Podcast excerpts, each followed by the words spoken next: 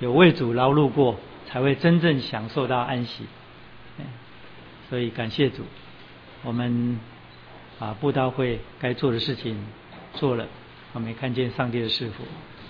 那我第二天就用 email 发了一封牧函，有接到或有看到那封 email 的，请举手让我知道一下。我有用 email 发出一封牧函，所以显然啊，有些人没有接到，或者是有些人接到可能没有看，所以我请弟兄姐妹自己回去再找一下，一定有的。我第二天就发出去的。或者是被扫到垃圾桶里面去了，所以去垃圾桶翻翻看。是啊，我们这个礼拜天会在祷告会之后会有一个啊简单的一些施工的检讨，哎，我们感谢主，哎，所以这是啊一个简单的报告。那我们礼拜五的周间的聚会。目前我还没有想要恢复，我在想有一些事情要用到这段时间，也就是我们以前每周四有啊，就是今天晚上有归正的查经班，然后礼拜五有慕道班，慕道班当时在讲马太福音，那已经快讲完了，已经快讲完了。那后来我们也是因为音气练唱的时间的安排，所以我们把礼拜五时间挪出来，那礼拜四。这个归正的查经班，我们一直也都一直都是照继续的，所以明天我们晚上这里仍然目前没有聚会，可能明天晚上我会安排探访，因为这个礼拜我仍然还是在忙一些事情，所以我可能明天安排探访。那本来我是明天安排的要，嗯，所以。我们礼拜五那段时间到底要不要继续啊用查经班？因为我们我们的讲道已经非常多了哈，就主日崇拜的讲道，还有就是礼拜四的讲道。那过去我们主日崇拜讲一卷书，然后礼拜四讲一卷书。之前我们讲完了约翰福音，讲了两百多堂，快三百堂，然后。现在在讲创世纪，那礼拜五我们是讲马太福音，那马太福音也讲了一百，好像一百八十几堂还是一百九十几堂，也快讲完了。后来是因为阴气练上的缘故，把它暂停了。所以礼拜五那段时间，我会再思考一下，再祷告，看看那段时间要恢复查经班，或者是做其他的聚会的时间或其他的利用。啊，这是一个简单的报告。那我们今天继续我们创世纪的连续查经的讲台，请打开创世纪第五章。我们今天要念完整个第五章，从第一节一直读到第三十二节。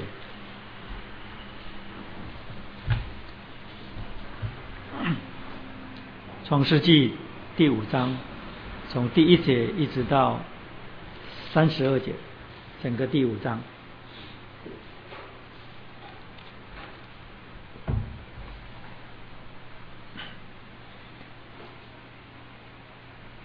我们用起印的方式来读这段圣经。我起，然后请弟兄姐妹印。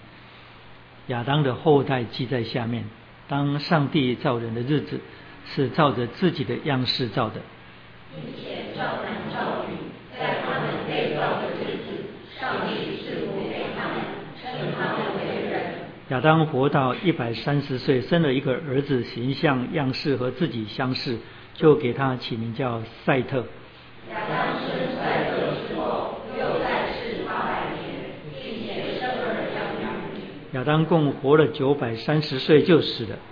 赛特活到一百零五岁，生了以挪士。赛特生以挪士之后，又活了八百零七年，并且生儿养女。赛特共活了九百七十二岁就死了。以挪士活到九十岁，生了该男。以挪士生该男。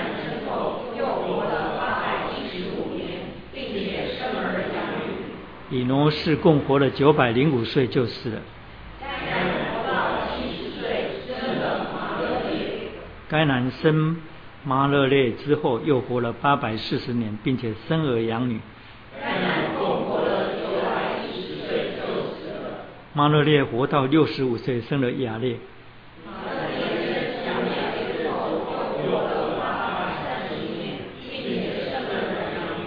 马勒列共活了八百九十五岁就死了。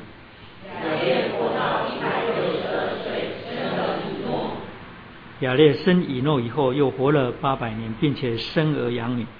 雅列共活了九百六十二岁就死了。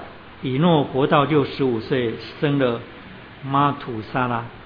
以诺生马土沙拉之后，与上帝同行三百年，并且生儿养女。以诺共活了三百六十五岁。以诺与上帝同行，上帝将他取去，他就不再世了。马土沙拉活到一百八十七岁，生了拉麦。马土沙拉生拉麦之后，又活了七百八十二年，并且生儿养女。马土沙拉共活了九百六十九岁就死了。拉麦活到一百八十二岁，生了一个儿子，给他起名叫挪亚，说这个儿子必为我们的，必为我们的操作和手中的劳苦安慰我们。这操作劳苦是因为耶和华做主地。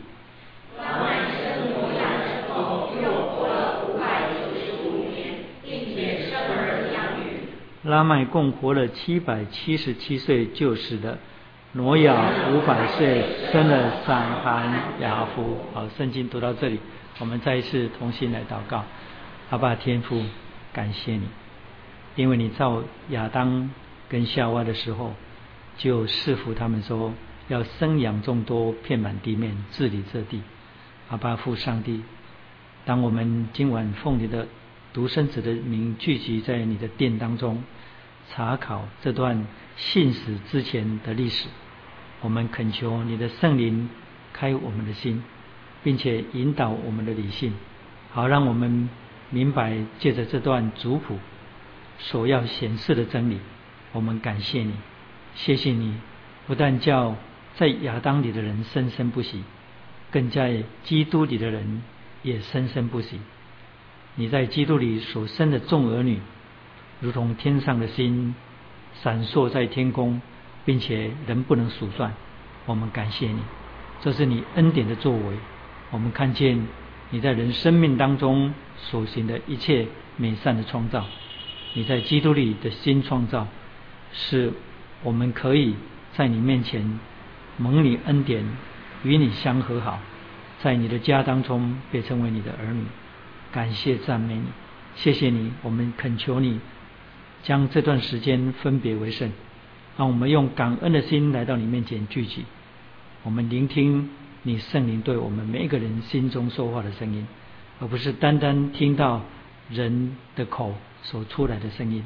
我们要听你自己对我们心里说话的声音，所以求你的圣灵在我们当中运行。感谢你，求你分别为善为为圣这段时间。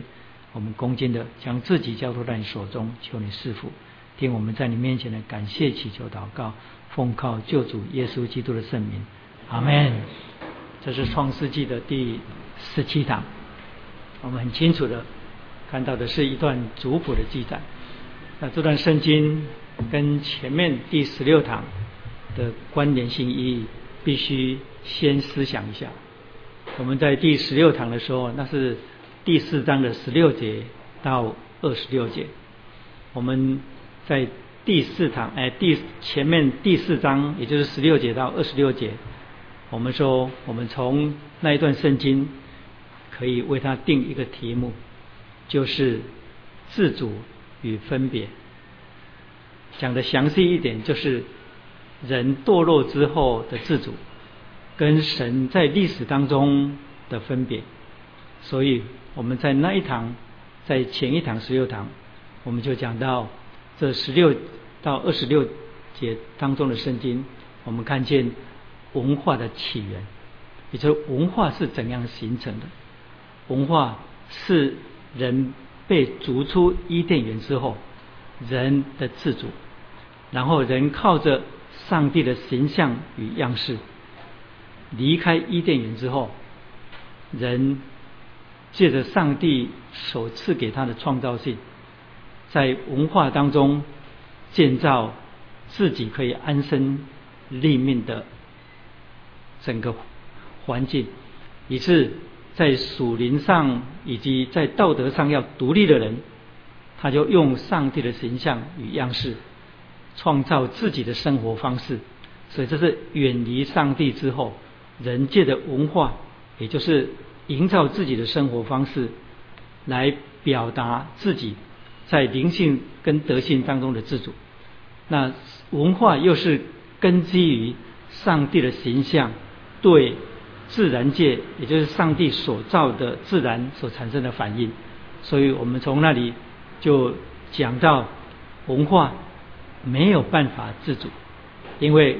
文化既然是根据于上帝的形象与样式，那么文化好的那一部分，其实是上帝普遍恩惠的一部分。那文化又是因人堕落在罪当中的缘故，所以文化没有办法自主。所以我们就从历史当中，以及从圣经当中看见人没有办法自主。所以以弗所书那里提到一个。在罪当中死的的人，那是在肉体当中随从今世的风俗。今世的风俗，在以弗所书那里所讲的，是用比较含蓄的语句，在描述整个世俗的文化，也就是人活在一个没有神的世界当中，他的整个的生活方式，有好的那一部分，那一部分还是上帝。的形象所造成的，然后有跟真理互相抵挡的部分，所以在以弗所书里面，你看见保罗所说的那些在罪当中死的人，也就是我们的从前，我们从前死在过犯罪恶当中，他叫我们活过来。保罗说，那时我们行事为人，随从今世的风俗，那今世的风俗，也就是世界的文化后面是什么？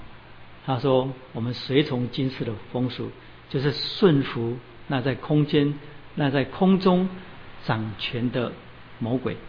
还有，我们也看见哥林多后书第四章第六节，保罗说那些不信的人是被世界的神弄瞎了心眼。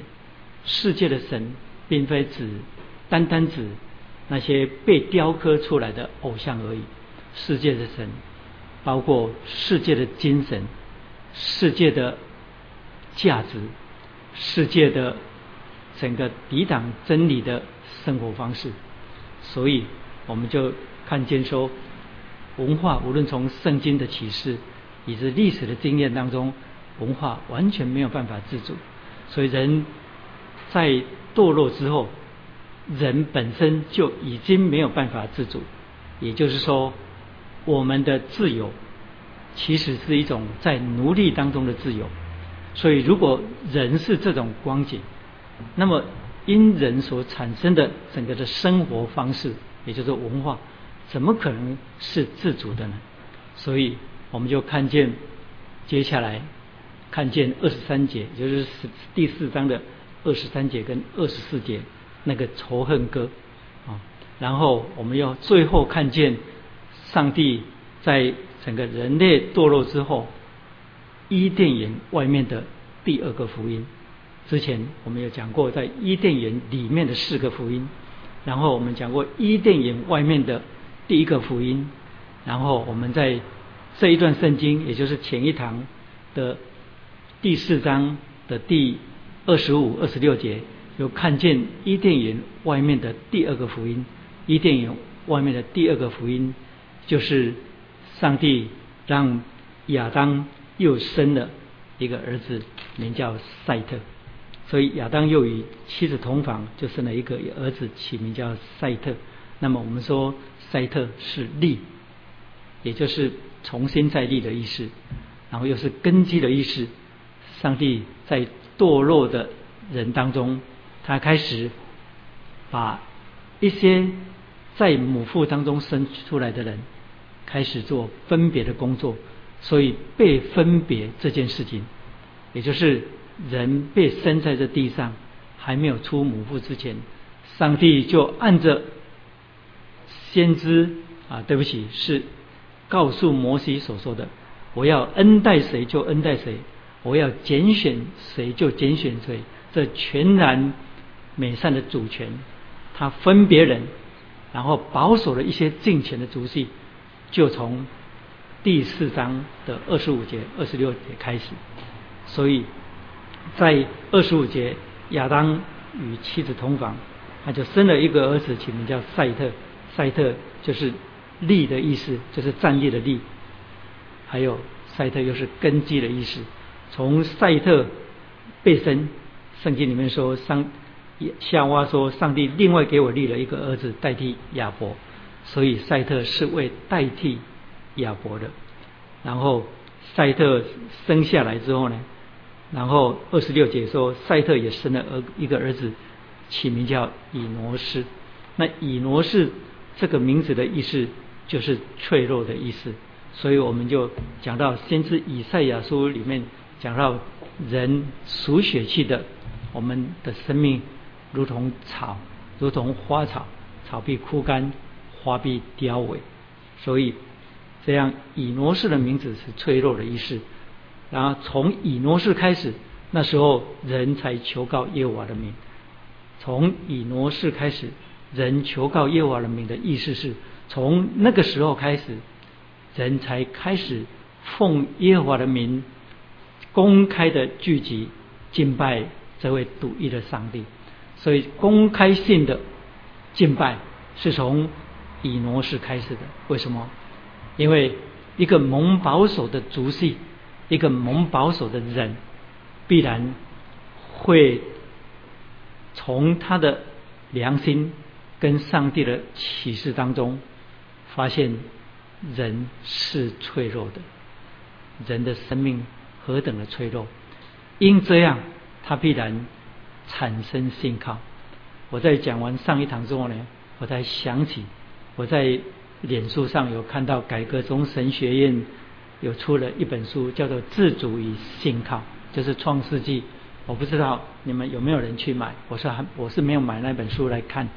所以我们在前一堂我们所定的题目是自主与分别。那么我们讲到这里的时候呢？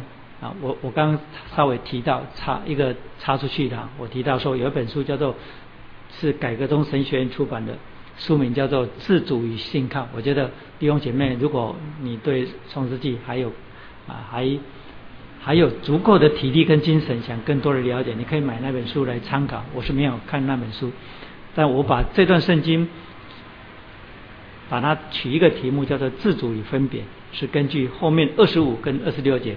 所以在该隐，也就是亚当堕落之后，该隐的后代当中，我们看见文化的形成，以及罪更加变本加厉的时候呢，我们也看见上帝的作为，也看见伊甸园外的第二个福音，就是上帝分别了一个族系，从那里生了以挪士，人才开始求告耶和华的名，就是公开的敬拜从那里开始，所以我们就说，我们就从那做了一个结论。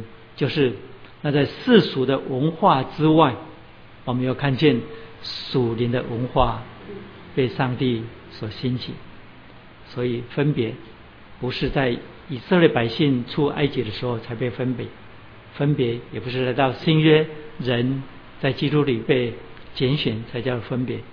上帝在创世之后，亚当堕落伊甸园外面，我们就看见上帝已经做了分别的工作。如果回到以弗所书讲到福音的奥秘的时候，保罗甚至说，上帝在创立世界之前就在基督里拣选我们。所以，reform 的信仰、归正的神学，一定会很慎重的、很正式的、正式啊，正式，就是圣经里面的拣选与分别，就是上帝的预定跟拣选，是我们没有办法。逃避的真理，所以这样我们看见，在前一堂当中，上帝在整个伊甸园堕落之后，也就是人世俗文化的形成当中，我们看见上帝保守的一个足迹。那接下来的第五章其实是第四章的延续，所以这样这个近前的足迹我们保守，上帝继续在他在历史当中的作为。我们知道在圣经里面出现亚当的族谱，总共就是正式的族谱，总共只有三个地方，一个地方就是历代志，历代志第一章那里一到三节就提到我们刚刚读的这段创世纪第五章的这段族谱，还有就是路加福音的第三章，路加福音的第三章所提到的那个族谱是从耶稣基督的父亲开始讲起。我们知道弥赛亚的族谱在马太福音里面是从亚伯兰的后裔大卫的子孙讲下来的，但是在路加，他是从耶稣基督的父亲约瑟开始讲起的，一直讲到亚当是上帝的儿子。所以呢，那段族谱很清楚的，路加福音的三章那段族谱是路加要强调，就是末后的亚当，相对于第一个。被造的人亚当，所以路加福音的用意是这样。那么我们在第五章这里所看见这段族谱，也就是圣经所要呈现出来的真理，并非要让我们看一个完整的亚当的族谱而已。因为我们知道说，从历代志的族谱的记载当中，就是亚当的族谱在第五章之后，就是第十代之后。我们看见族谱其实是跳代记录的，并不是每一代都记录下来。那么圣经为什么要这样做？因为圣经并非只是要记载一些历史事件而已，这些历史事件必须呈现出跟圣经整体一致的真理，才会被记载下来。所以这就为什么创世纪记得那么精简，创世只用了三章而已。这样我们看见第五章这个族谱的时候呢？我们很清楚，就是前面是衔接第四章的二十五跟二十六节，也就是上帝的保守跟分别，产生了一个敬虔的主意，在世俗的文化当中，神保守的一些人。那么这些人蒙保守，我们从圣经圣经里面很清楚的看见，这些人蒙保守，也就是他们生下来，他们生下来跟生他们的父母。也就是亚当跟夏娃，他们全然没有办法选择他们要生什么样的儿女出来，因为你一对照前面该隐跟亚伯以及该隐的后代当中，后来出了一个拉麦啊，一个最大的恶人，你就知道说那是亚当要生的吗？那是夏娃想生的吗？不是。然后拉麦被生下来，是亚当跟夏娃跟他讨论的结果吗？我们知道不是。所以呢，这样我们就看见说，这些敬虔的主意也是一样，也就是我刚刚引用出埃及记里面上帝对摩西所说的：“我要恩待谁就恩待谁，我要拣选谁就拣选谁。”我们也知道诗篇大卫也曾经这样讲过：“我在母腹当中就犯了罪，我是在罪孽当中生的。”所以亚当知道，对不起，大卫知道。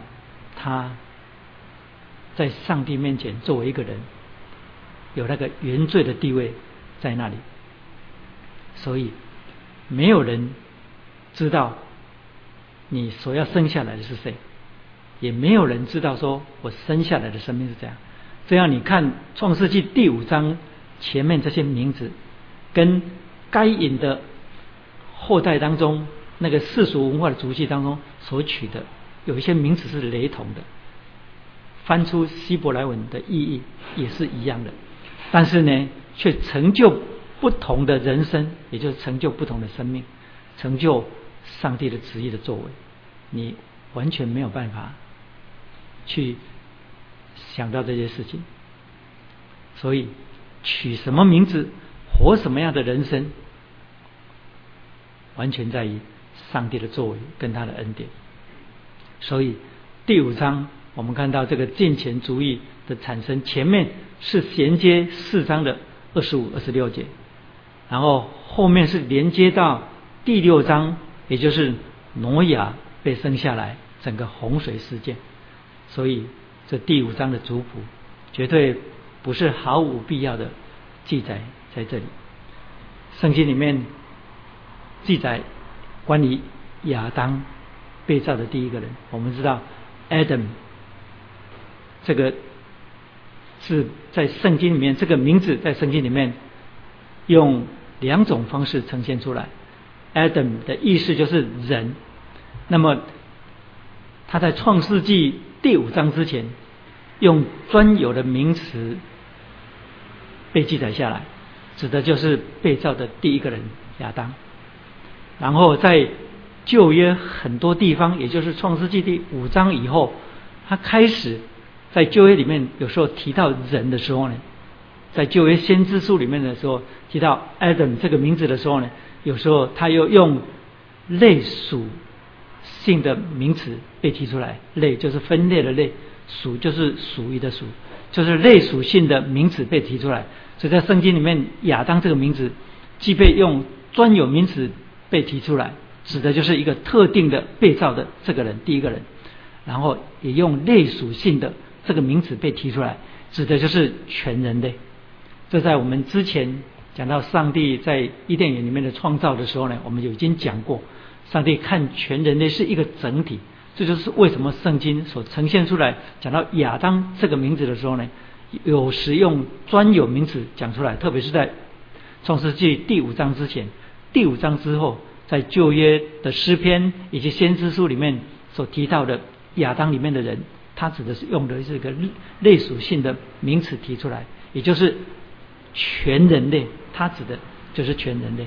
这样，我们之前讲到说，亚当的在伊甸园里面的被造，虽然信史，也就是可就是可考证的历史，我们没有办法知道这个人，但是借着新约使徒们曾经提出来，然后又借着耶稣基督曾经肯定创世纪是圣经上帝的启示，还有。耶稣基督在马太福音第二十三章以及路加福音里面都曾经提过亚伯是异人，亚伯是先知。这之前我们讲过，对不对？所以这样亚伯就是亚当的儿子啊。所以全部都提到亚当这个人乃是一个历史人物。然后我们今天看到族谱的时候呢，那你应该知道圣经在提醒我们。这个族谱是在告诉我们，亚当里的人，整个全人类，在亚当里的被造，也同样是个历史事件。因为自从有基督教信仰一直到今天，特别是十七世纪末开始的启蒙运动，有很多的学术著作，包括。教会里面的神学派系，那些不信派，我们称它叫做不信派，啊，那些挂着基督教信仰的名字，然后以基督教信仰的神学家自居的那些不信的人，他们认为说，伊甸园里面整个的创造不过是个神话，然后亚当这个人呢，亚当这个人也不是历史人物。如果是这样的话，那堕落就不是事实。所以他们，特别是自由派的人，怎么解释堕落呢？堕落其实是用来比喻跟象征人性当中，以及整个人活在世界当中所看见的那些不好的事情，就是人性当中那些不好的事情，用亚当的堕落跟用亚当来做比喻，来用做象征。但是我们在之前我们就已经讲过，透过新约使徒们所说的亚当是第一个被造的人，比如罗马书第五章、哥林多前书第十五章，还有提摩太前书第二章，都讲到第一个被造的人亚当。特别是在罗马书第五章，首先提到罪既从一人入了世界。他不是讲 couple，不是讲一对夫妻，夏娃先被引诱，但是呢，他讲的却是亚当。为什么？因为亚当 Adam 这个名字人具有完完全全的代表性，它代表了全人类，所以罪既从一人入了世界，死就临到众人。然后又讲到众人都犯了罪。这句话告诉我们，亚当以代表性的地位，又让你想起我刚才所说的，圣经里面旧约描述亚当是用类属性的名词来提到，他指的就是全人类。所以罗马书第五章，罪从一人入了世界，死又是从罪来的。啊然后因为众人都犯了罪，接下来就提到还没有律法之前，罪已经在世上。只是没有律法，罪也不算是罪。然而从亚当到摩西，是早就已经做了王，所以就把亚当提出来。前面讲一人一人一人，后面讲亚当。那哥林多前书第十五章，那更讲的更明白了，就是亚当第一个被造的人，怎么样使全人类陷入罪当中，带来死亡。然后末后的亚当就因着他一个人从死里复活。带来全人类的复活，所以圣经借着使徒们的口，又借着耶稣基督的口，肯定亚当是历史人物。但这个显然还不够，因为这世界上太多太多奇奇怪怪魔鬼的作为，借着很多人的思想，那些不信派的人用各种说辞讲到整个被造的起源否定，特别是相信进化论的。根本是否定旧约创世纪前三章上帝的创造。所以亚当这个人，我刚刚已经讲过了，被认为非历史性的人物，而且是人败坏的罪性当中的一个比喻而已。但是圣经不但借着使徒跟耶稣基督口肯定了亚当是个历史人物，而且。我们又今天从这段族谱当中看见族谱的记载，告诉我们亚当以及全人类在亚当里面的生命源流，乃是一个可以借着族谱肯定的历史事件。这样，我们从这个族谱当中看见上帝造人的时候，上帝按照他的形象样式所造。按照他形象样式所造，两次在创世纪被提出来，都跟下面上帝所赐的福有关。第一次被提出来的时候，在创世纪第一章说，我们要二十七节、二十八节，我们要按照我们形象样式造人。翻过来看一下来。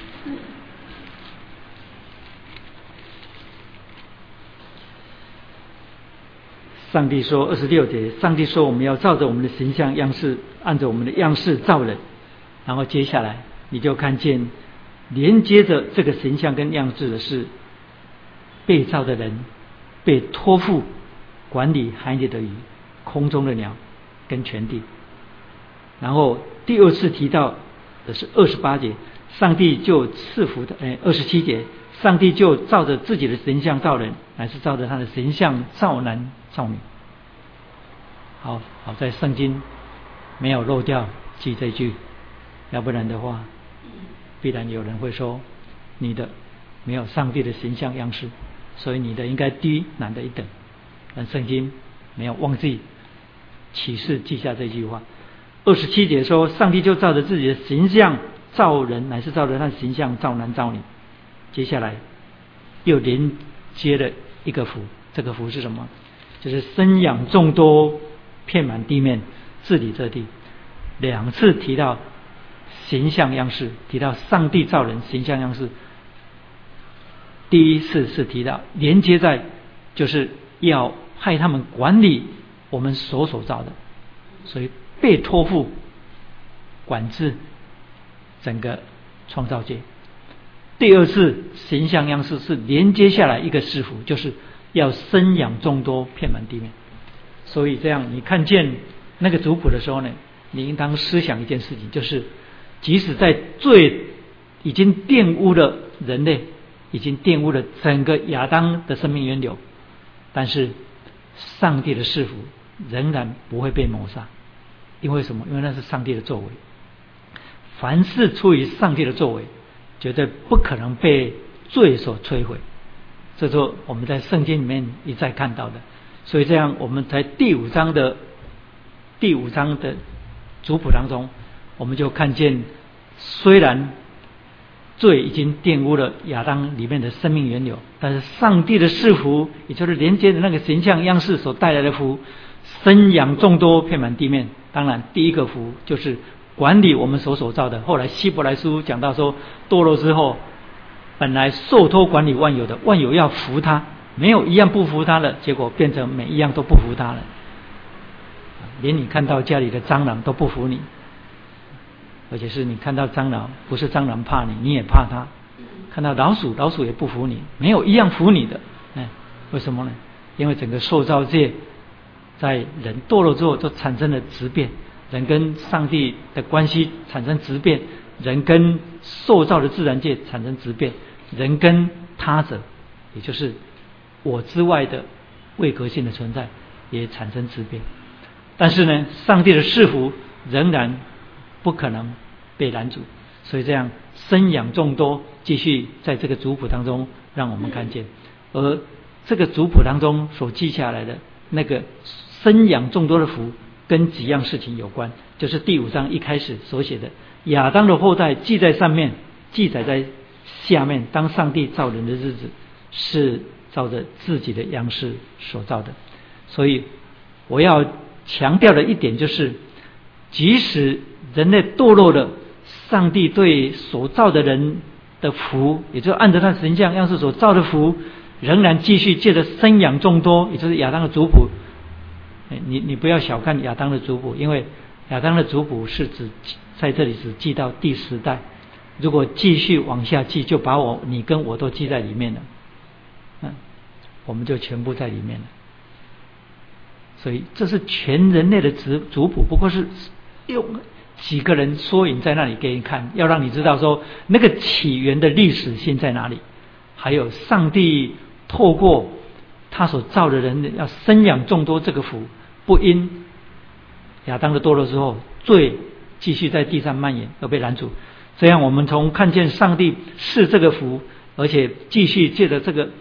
这个族谱延伸这个生养众多的福的时候呢，我们看到三点：第一，就是这个福之所以继续延续，也就是亚当堕落之后，作为一个人仍然是上帝的事物，有三件：第一，神所造。因为第五章亚当的后代记在下面的时候，接下来一句是当上帝造人的日子，所以因为人是神所造，否定神所造的。啊否定神所造的，刚好相反。为什么呢？不可能生养众多，而且也够困，也绝种。好在全人类并不是所有每一个人都相信非神所造。你懂我的意思吗？有些学说啊，有些哲学思想啊，有些宗教信仰，我已经讲过的啊，所形成的世界观，如果你要彻底的去执行。你会发现，说你的人性是走不通的，跟你的人人性是相冲突的，是走不通的。如果你硬要走下去，就是毁灭一条路。嗯，有些宗教讲空，信久了真的就发疯，就叫空，可以笑。那种讲虚空的啊，虚空的信仰跟哲学，完全违背人性，因为我们人性，我们的人性清清楚楚的知道。我们所住的这个世界，上帝所造的这整个的物质界是实实在在的。我的感官经验，我的感官也是实实在在的。不但你感官所感受到的那些喜乐的事情，那些让你感受到舒服的事情，是实实在在的，连痛苦都是实实在在，一点都不虚空。所以我在。这次布道会讲到的时候，我稍微提到佛教的三个基本教义，就是诸行无常，然后诸法无我。你要看空整个宇宙受造，你才能够跳脱人的执着跟贪爱，才会开悟，你才会你才会跳脱人生的痛苦。所以他们讲。诸行无常，也就是你所看到的整个自然界都不断的在变，不断的在变动，不断的在变动，不断的在变动。其实那一天的讲道，所以我要告诉弟兄姐妹一件事情：布道会的讲道啊，那个抵挡是非常非常大的，你不知道。嗯，但是感谢主啊，该讲的道都已经讲出去了。这样，其实有一些有一些，我后来是会觉得没有讲讲的很清楚。嗯，绝对不是因为时间的关系。你知道布道会当中有各式各样的人，像我，我发了一张邀请卡，因为我的车子固定在一个保养厂保养，那保养厂的老板跟老板娘，我就在要布道会前四天嘛，我去啊缴一笔钱，然后我就把一张邀请卡给他，这样邀请他来，他说好，他说好不错，我可能会去这样。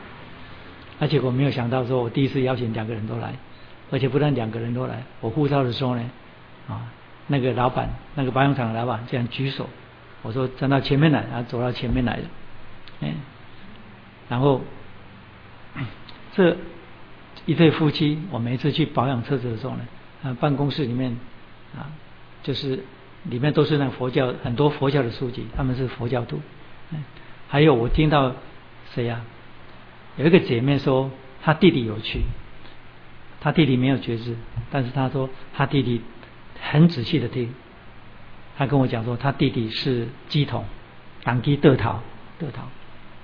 啊，我还有一对一一对朋友，就是还有一个朋友，他夫妻两个人，他太太是开神坛的，哎，啊，我这次来不及邀他。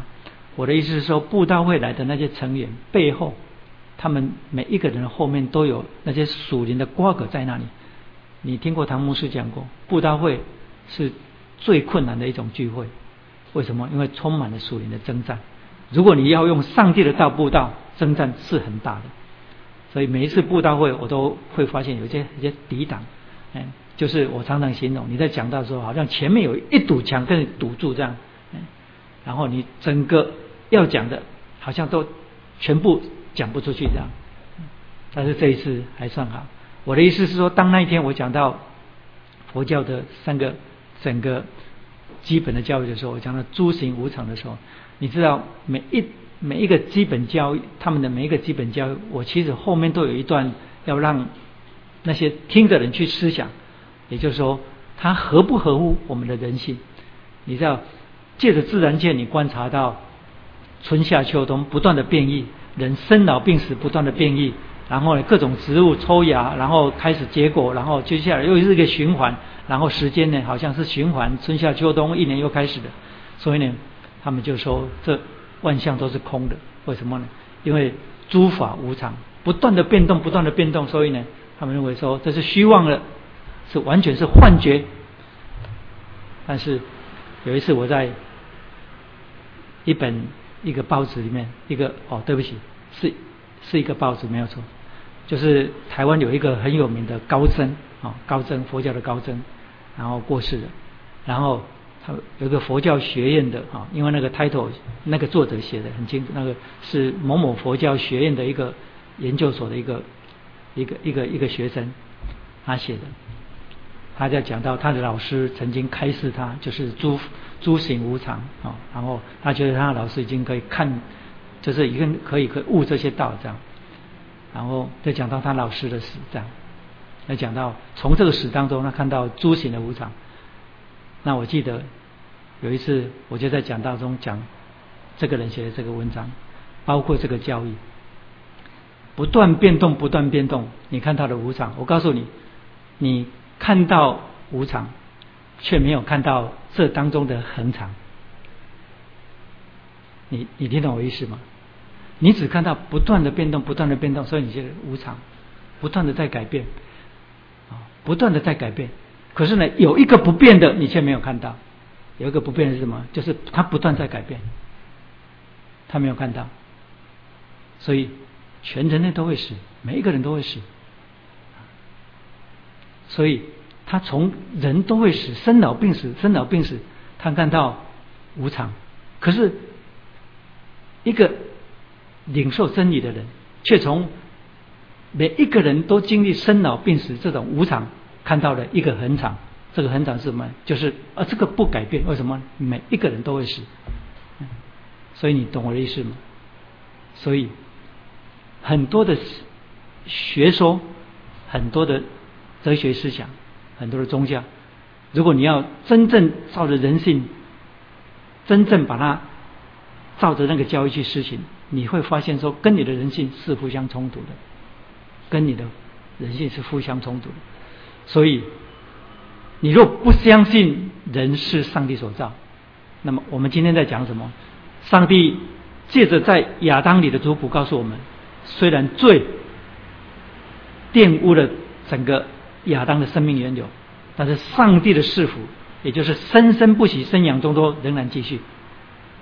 这是为什么？这是因为神造人，神造人这个根基若没有在文化当中立定，若没有在人性当中，你的人性当中立定，我告诉你，你这一辈子，我我不是说你会。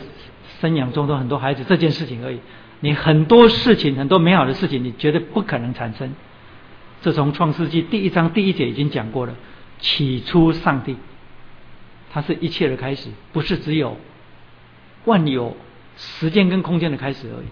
基督徒应该更从这节圣经里面更多的领受到，它是一切美善事情的开始。同样的，我们今天讲到。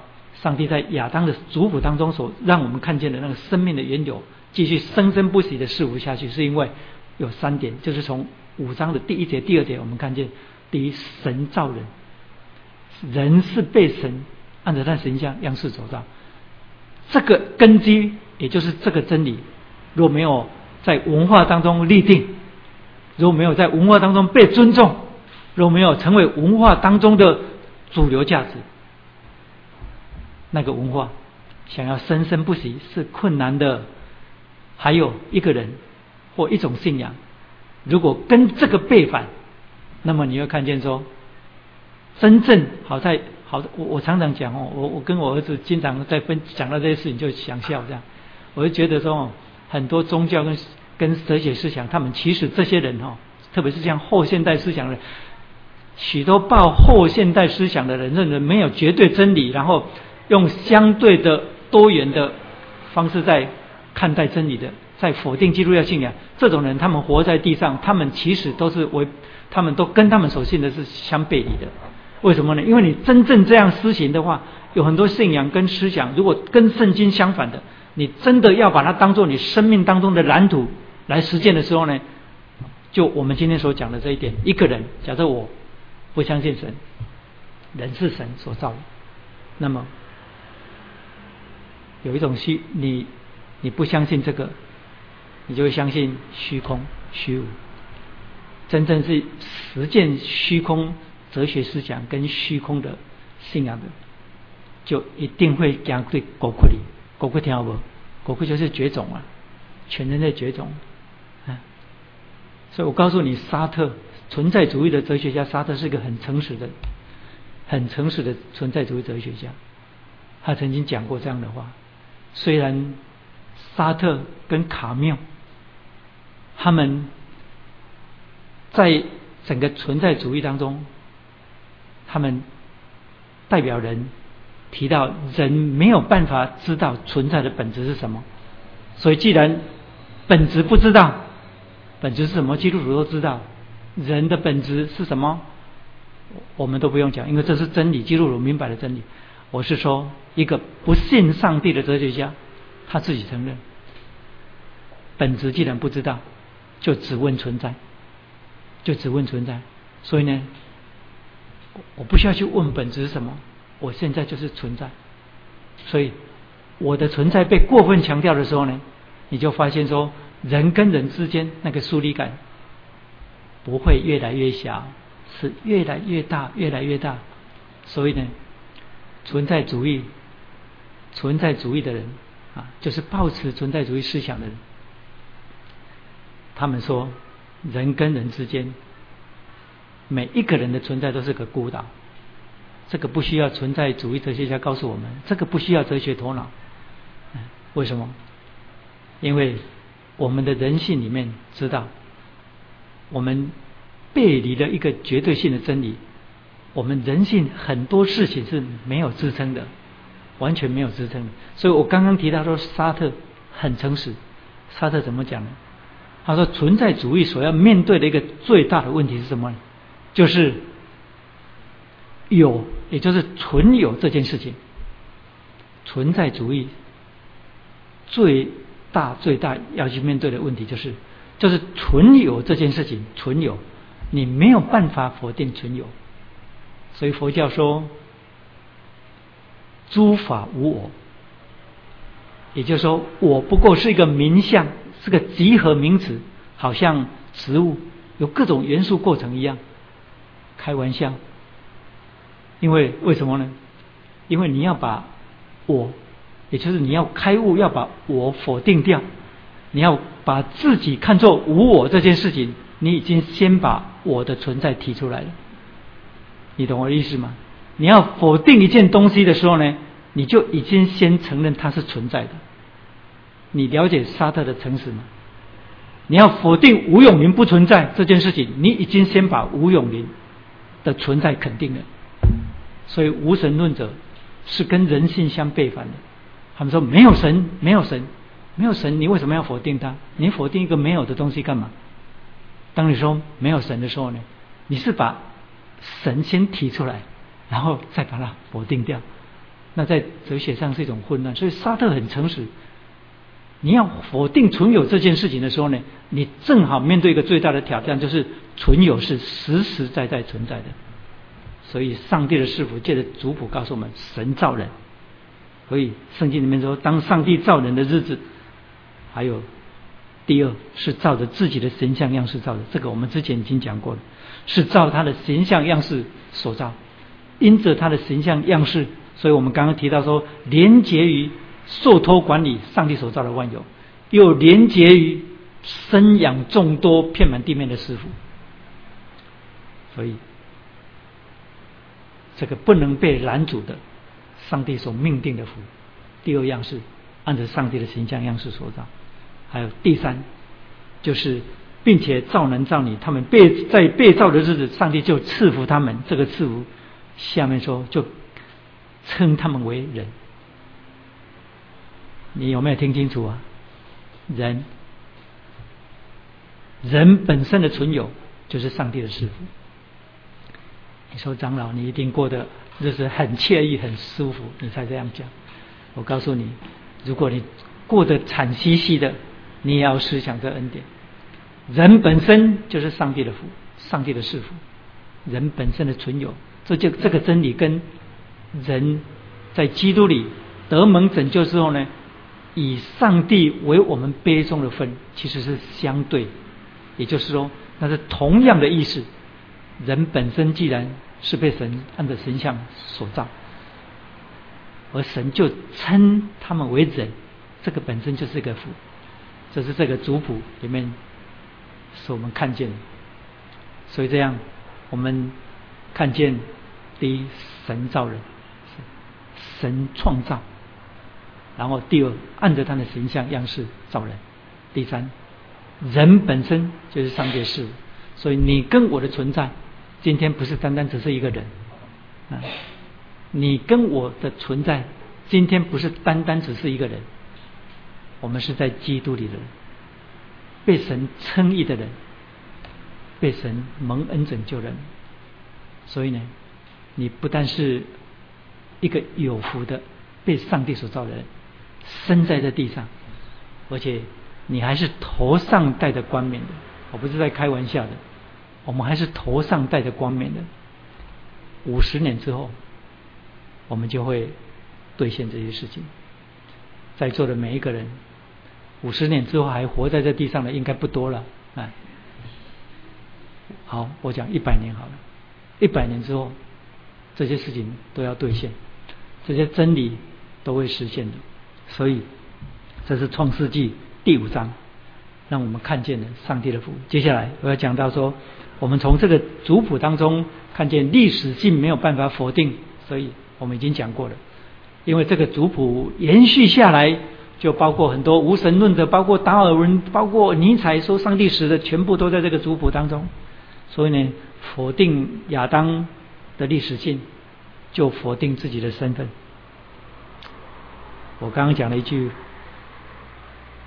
很 logical 的话，否定亚当的历史性，就等于否定自己的存在。你看到人的可怜啊，人的可怜，所以以后如果你们当中有人是在神学院里面教课的啊，你的同事如果是自由派的，你就拿这一点来修他，来羞辱他啊。那些不信派的，那些自由派的，现在在神学院的殿堂当中啊，然后怎么讲？背着各种神学博士的光环，在那边残害上帝儿女的生命。嗯所以，我上一次讲到说，就是文艺复兴运动，后来是被神所兴起的 Reformation 终结，被归正运动终结。那在后来十七世纪又兴起的启蒙运动，一直到今天。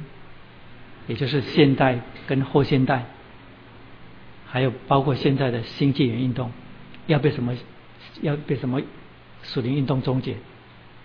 我看我认为仍然是新的 Reformation 这个时代的 Reformation 终结。你听懂我的意思吗？十五世纪上帝的灵所兴起的那些伟大的圣徒啊，也就是改教运动终结了。文艺复兴错谬的影响，对文化的影响。然后接下来这个时代，从启蒙运动、现代跟后现代的今天，不但整个人类社会当中，你看到千奇百怪的事情，就是教会也被影响的一团乌烟瘴气。上帝。你认为上帝会用什么方式终结？我不敢猜测上帝的作为，但是我认为，我良心里面觉得，上帝啊，求你再兴起一次的归正运动，把它终结掉。你不要小看你现在所处的这个环境，你不要小看你现在我们这个教会的存在，因为我们是已经走在这个时代的 reform reformation 当中，新的归正运动。正在进行，只是你跟我，我们的眼目没有看到那么宽跟广，但是我相信上帝正在作为，所以终结这个时代从启蒙运动一直到今天后现代的这些乱属灵的乱象，我认为新的归正运动可以把它终结掉，所以我们这些人在在真理当中被见到，我们有责任，你跟我都有责任，可是我已经六十几岁了，我的责任渐渐快没有了，你们年轻人责任。会越来越大。我感谢主，就是蛮多人经常偶尔会接到啊，就是写 email 进来的，他们从我们的网站当中得到帮助，然后有人来到教会当中，有一个姐妹啊，她写了一封 email 说，她可不可以来参加主日崇拜啊？我还没有写 email 告诉她，我已经跟她说你可以来，这样，因为她写了一些。他的整个信仰的历程，我说我回他说，其实我并不鼓励基督徒随便的离开他的教会，为什么？因为有时候你可能是被放在那里当所望的人，但是呢，我说，但是我看你的整个的信仰历程，你经过一段很长的挣扎跟寻求，所以呢，我欢迎你来到我们教会当中参加我们主日崇拜。你可以一边主日崇拜，在待在这里，一边祷告，看看这里是不是你属灵的家。嗯，所以重生的基督徒，被上帝的道、被上帝的灵、被上帝的灵所重生的基督徒，没有上帝的道，根本是很痛苦的事情。你了解吗？所以重生的基督徒是从圣灵所重生的，圣灵生他的，然后道又是圣灵所启示的，圣灵是真理的人。所以重生的基督徒没有上帝的话，他的灵性没有办法保住的。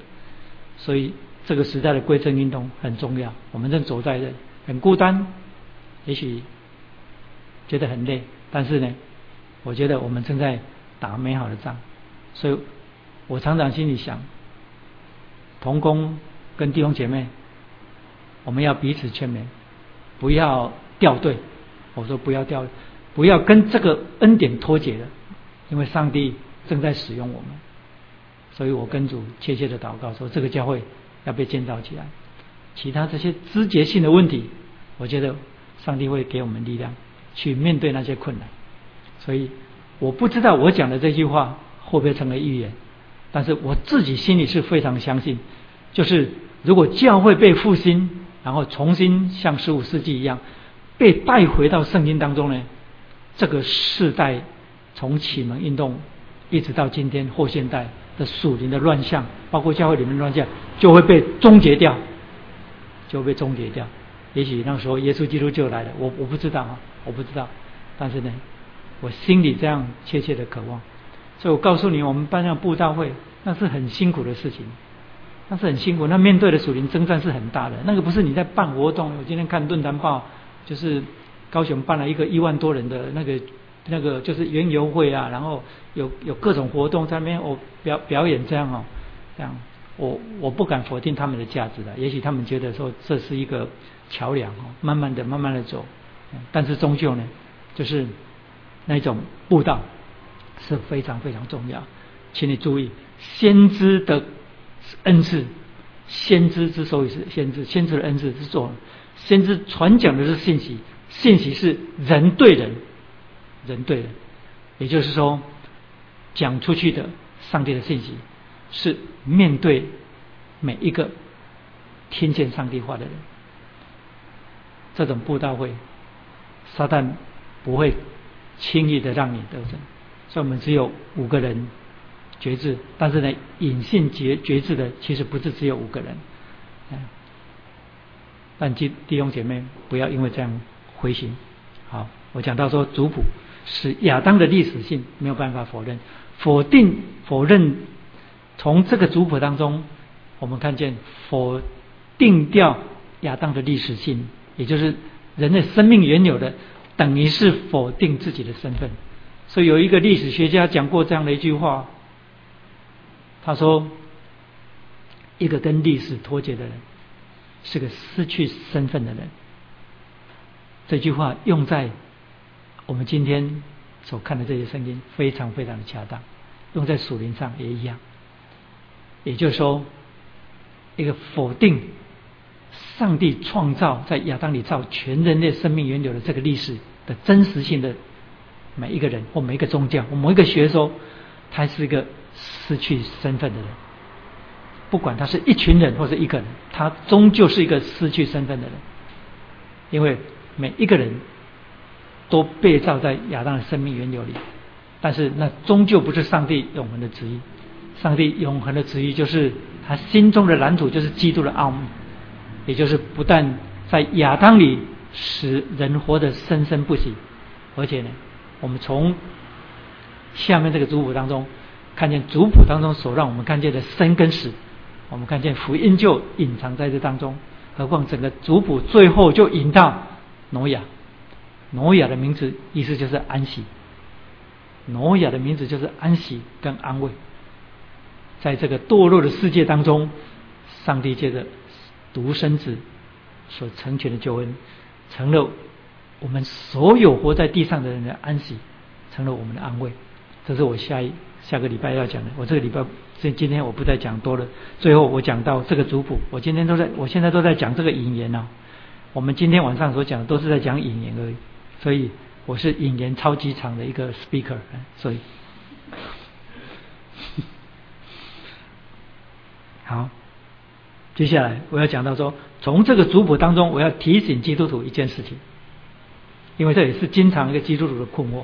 有一次有一个老基督徒问我说：“他说我家里并没有拜什么偶像，虽然我爸爸妈妈没有信主，但是呢，我的祖先的那个神主牌位在那边。以前我在。”不同的教会时候，那个教会就要把它收掉，把它当偶像收掉，这样哦，他爸爸妈妈弄得要自杀这样。他问我说：“我的看法怎样？”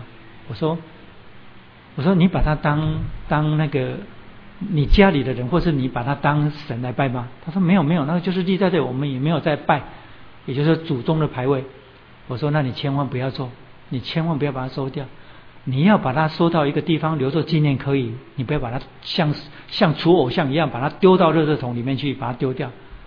我说你把它放在那里，为什么？因为圣经不是只有这里有族谱，旧约有多少多少的族谱，以色列百姓是非常重视族谱的一群人。这是告诉我们什么？慎终追远不是非基督徒的专利。你知道，在非基督徒的各种信仰当中，都已经有祭拜祖先，对不对？啊，特别是台湾传统的文化当中有祭拜祖先。如果这个人信了主，他马上面对很多很多的困惑。我告诉你，偶像可以除掉，但祖先的牌位不要再祭拜他就好了。